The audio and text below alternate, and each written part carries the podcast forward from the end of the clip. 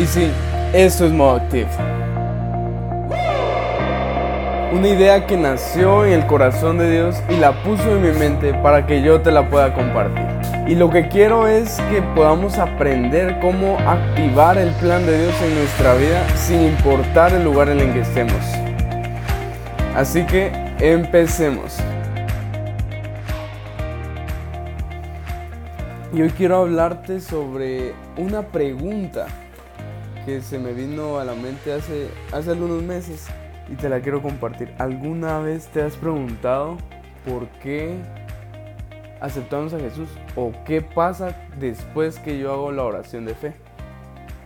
Es una pregunta que vino a, a mi mente y creo que todos como jóvenes hemos, hemos tenido esa pregunta en nuestra mente porque muchas veces hacemos las cosas, nos piden que, hagan las, que hagamos las cosas, pero no nos explican el porqué. Y es por eso que quiero comentarte qué pasó cuando tú aceptaste a Jesús. Y la respuesta la podemos encontrar en Romanos 10, versículo 8 al 10, y dice, esta palabra de fe que predicamos, que si confesares con tu boca que Jesús es el Señor y creyeres en tu corazón que Dios le levantó de los muertos, serás salvo. Porque con el corazón se cree para justicia, pero con la boca se confiesa para salvación. Esa es la respuesta. Y no me vas a dejar mentir, pero te quedaste en las mismas.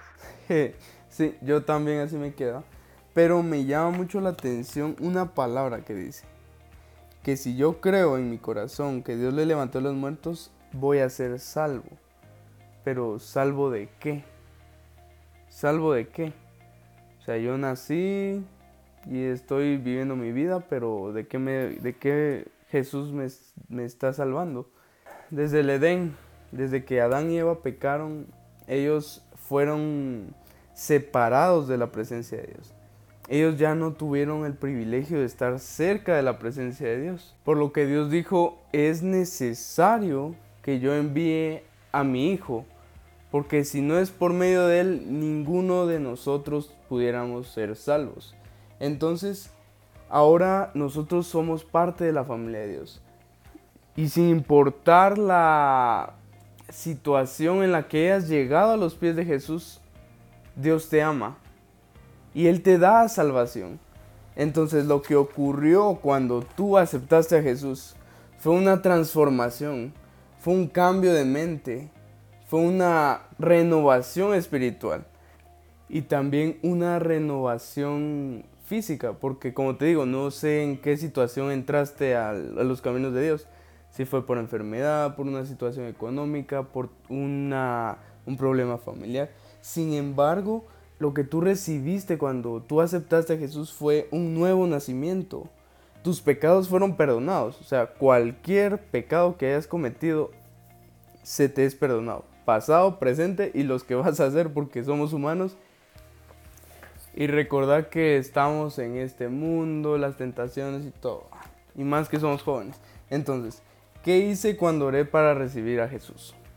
Confesé que Jesús es mi Señor y mi Salvador. Él es el Señor de mi vida.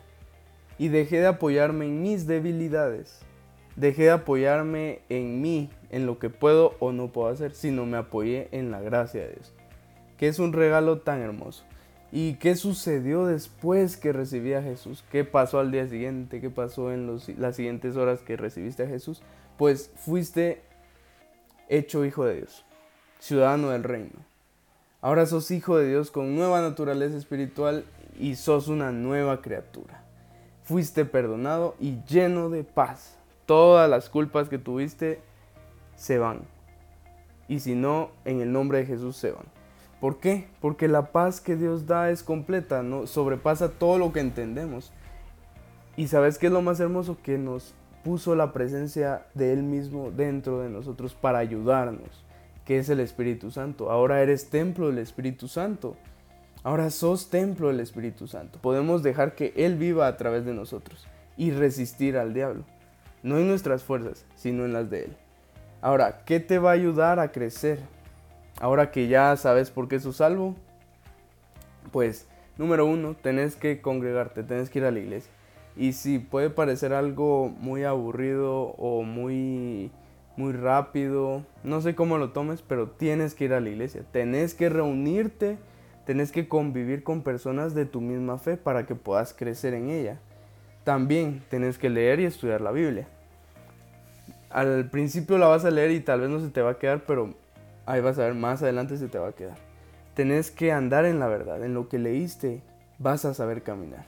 También tenés que orar, tenés que hablar con Dios, comunicarte con Él, tener intimidad con Él, obedecerlo, pero también obedecer a las autoridades que Él ha puesto. Tu pastor, tu líder, tu papá, tu mamá, tus maestros, todo aquel que esté sobre ti lo tenés que obedecer porque Dios lo ha puesto. Y sobre todo, tenés que compartir. Contale a los demás lo que Dios ha hecho en ti. Contale a los demás lo que Dios ha hecho en vos. Contale a los demás lo que Dios está haciendo en tu vida. Y esto es todo por hoy de modo activo.